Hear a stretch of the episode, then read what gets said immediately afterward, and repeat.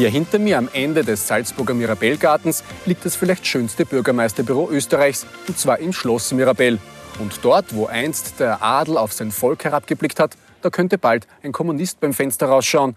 Der dunkelrote Bürgermeisterkandidat Kai Michael Dankel hat nämlich gar nicht so schlechte Chancen auf das Bürgermeisteramt.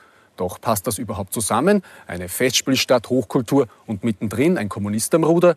Ich habe mich für aktuell im Fokus in der Stadt an der Salzach ein bisschen umgehört.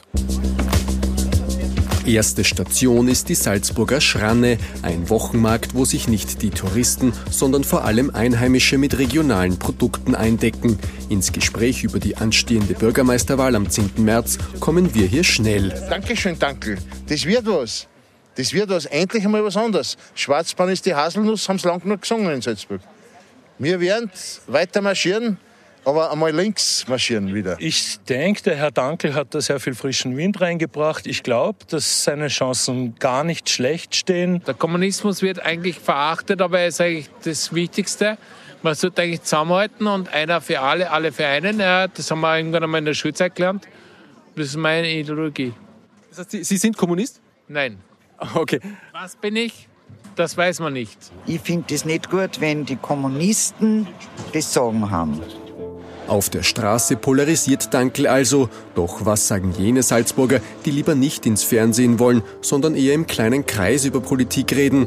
Wir treffen Friseurin Miriam Krenn in ihrem Haarstudio im Osten der Stadt. Was halten Ihre Kunden von Kai Michael Dankel? Ja, also da ähm, klaffen die Meinungen sehr stark auseinander. Ähm, die einen sagen, geben das offen und ehrlich zu, sie werden ihn wählen.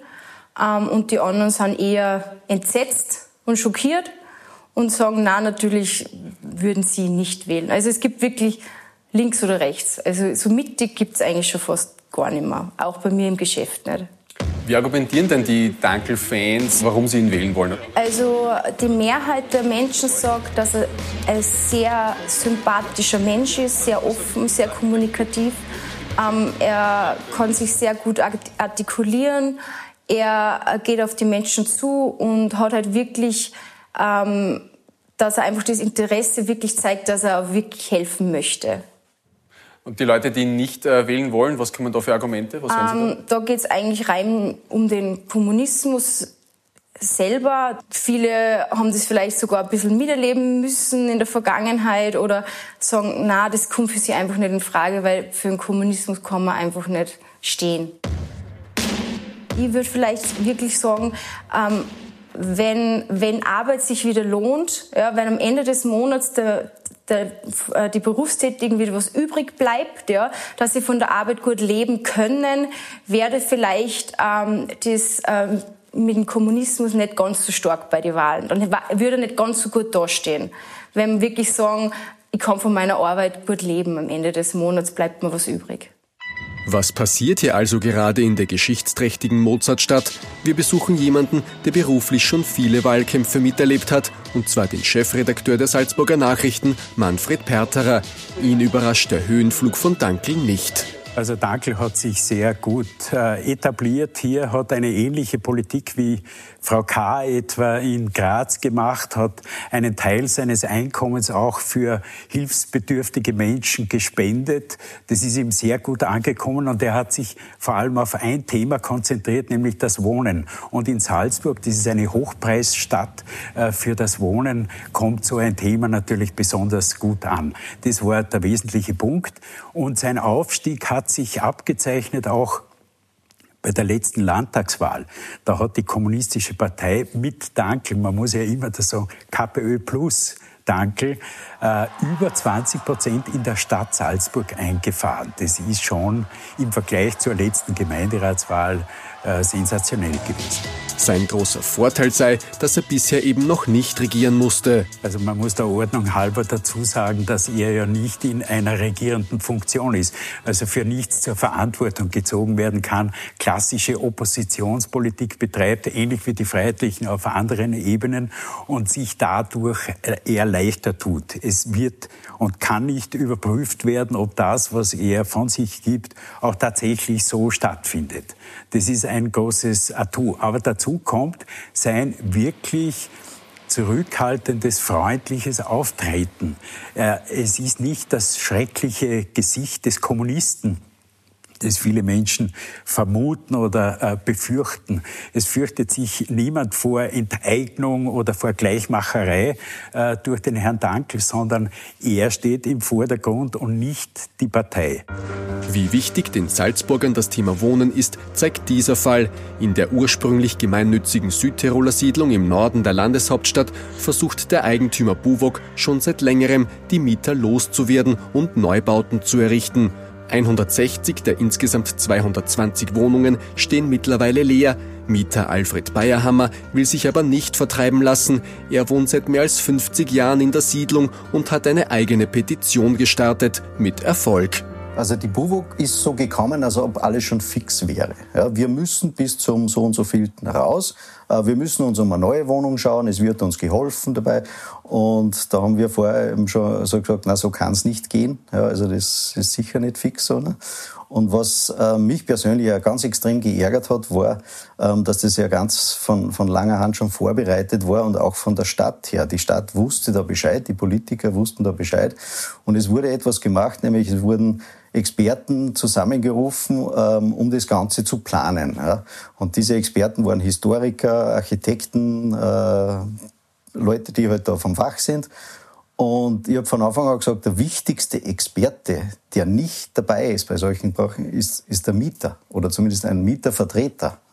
Die werden von vornherein außen vorgelassen und das hat mir am meisten geärgert. Für Dankel ist das offenbar der beste Ort, um Ende Jänner genau hier den Wahlkampf zu eröffnen. Dass sich der KPÖ-Frontmann nun für die Mieter in der Südtiroler Siedlung einsetzt, findet Bayerhammer gut, aber er bleibt mit seiner Einschätzung vorsichtig, denn Wahlkampf sei eben Wahlkampf. Ja, ähm, natürlich äh, heften sich das Thema jetzt äh, alle Politiker vor der Wahl natürlich äh, auf, die, auf die Fahnen. Ähm, der Dankel äh, nutzt es natürlich. Es ist natürlich auch sein Thema schon lange Zeit. Ähm, er hat uns auch sehr unterstützt, muss ich sagen. Aber es gibt auch andere, die uns unterstützt haben. Da möchte ich den Ferch zum Beispiel nennen von der Liste Salz. Und ähm, die Frage ist halt letztendlich, wer äh, meint es wirklich ernst mit diesen Themen? Ob der Salzburger KPÖ-Chef am Ende tatsächlich als Bürgermeister oder doch weiter als Oppositionspolitiker das Wohnthema beackert, kann Chefredakteur Perterer derzeit noch nicht abschätzen. Also ich gehe davon aus, dass er in die Stichwahl tatsächlich kommt. Chancen dann wirklich Bürgermeister von Salzburg zu werden, das traue ich mir momentan nicht zu sagen. Wir haben keine Umfragen. Es sind nur Momentaufnahmen.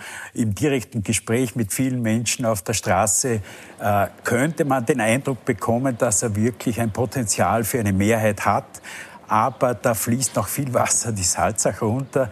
Und Salzburg ist keine sehr experimentierfreudige Stadt, auch in der Vergangenheit gewesen. Wir haben eigentlich immer sozialdemokratische Bürgermeister gehabt, mit Ausnahme der letzten Jahre. Insgesamt haben wir hier eine sozialdemokratische Mehrheit normalerweise in der Stadt und die werden da ein gehöriges Wort noch mitreden, ob der Herr Dankel den Sprung auf den Thron schafft. Angst haben müsse man vor einem kommunistischen Bürgermeister jedenfalls nicht. Sicher wäre das gewöhnungsbedürftig, äh, aber auch eine Rede zur Eröffnung der Festspiele hält der Bürgermeister ohnehin nicht, aber dort Hof zu halten und zu begrüßen, äh, da wird der Herr Dankel auch in der Lage sein, ein Sakko und eine Krawatte vielleicht auszupacken, was wir bei ihm jetzt ja nicht gewöhnt sind, weil er immer im weinroten, auberginenroten Leiberl oder Pullover auftritt. Äh, ich glaube nicht, dass es eine internationale Erregung geben wird, äh, weil, äh, weil ein äh, Bürgermeister Kai Michael Dankel ist. Friseurin Miriam Krenn ist sich dann nicht so sicher. Die einen werden es vielleicht toll finden und die sagen sich, wow, super, das schauen wir uns jetzt an, was ist da los in Salzburg, jetzt kommen wir erst recht. Und die anderen werden vielleicht sagen, was ist da los, da können wir vielleicht nicht mehr. Es gibt nur zwei Seiten mittlerweile, gell?